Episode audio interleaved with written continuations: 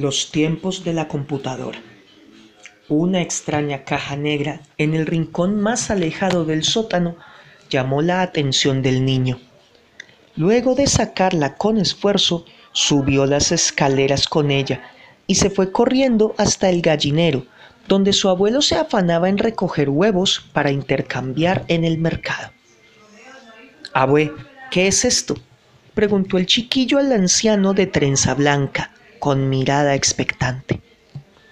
Oh, hace años que no veía mi computadora, exclamó el viejo con una expresión nostálgica. Tomó la caja de manos del niño y extrajo de ella un delicado aparato negro de apariencia compleja, pero bella. El niño no pudo evitar maravillarse al ver aquella cosa, que por un lado tenía lo que parecían botones, con las letras del alfabeto, números y extraños símbolos. Por el otro tenía un vidrio negro. Hace muchos años, antes de que naciera tu madre, el mundo era muy diferente. No siempre fui un granjero de pollos. Era lo que en esa época llamábamos un youtuber. El pequeño miraba a su abuelo absorto, aunque su gesto delataba que no entendía nada. Vamos adentro. Tendré que pedalear mucho para cargar el generador y poder encenderla. Así lo entenderás mejor. Un par de horas más tarde, el viejo sentó al nieto a su lado y encendió la máquina. Hubo una época en la que el mundo parecía girar más rápido las cosas que eran ciertas hoy, ya mañana eran refutadas. Todos, o una cierta parte, creíamos que nuestras posibilidades eran infinitas. Con una de estas, eras capaz de saberlo todo de inmediato. Cualquier cosa que pasaba en cualquier parte del mundo era conocida por todos en cuestión de segundos. Entonces algunos, como yo, ganábamos cantidades ridículas de dinero. ¿Dinero? ¿Qué es eso, abue? preguntó el chiquillo.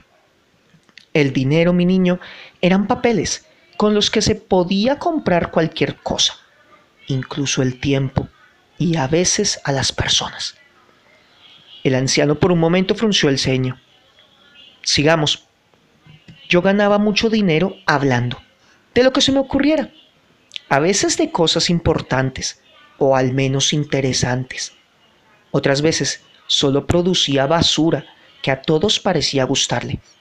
Algunos incluso tomaban muy en serio mis palabras. ¡Wow! Abue, me gustaría ser un youtuber como tú, para que todos me escuchen y hagan lo que digo. La emoción brillaba en los ojos del niño. No lo creo, pequeño. El viejo revolvió el cabello de su nieto y prosiguió. De pronto un día el mundo se detuvo. Comenzó al otro lado del mundo, cuando alguien murió de neumonía. En menos de un año, todos los países estaban bajo ley marcial. Nos tomó a todos desprevenidos. Al principio yo seguí con lo mío y no me afectaba, pero pasados unos meses el gobierno tomó control de todo el Internet y ya no pude seguir hablando. Tuve que vivir de los ahorros y luego de ayudas estatales. Una lágrima surcó el rostro del abuelo perdiéndose en la barba blanca. No llores, abue. Una pequeña mano tomó al viejo por la mejilla. Lloro, mi niño, porque en ese momento me di cuenta de que en realidad yo era un inútil. Mientras muchos luchaban a brazo partido para detener la debacle que nos cayó encima, otros simplemente éramos lastre. El mundo necesitaba de médicos, economistas, policías, matemáticos, científicos y líderes, no de youtubers y famosos entre comillas como yo. En aquel entonces un granjero fue más útil que un cantante. ¿Y qué pasó al final, abue?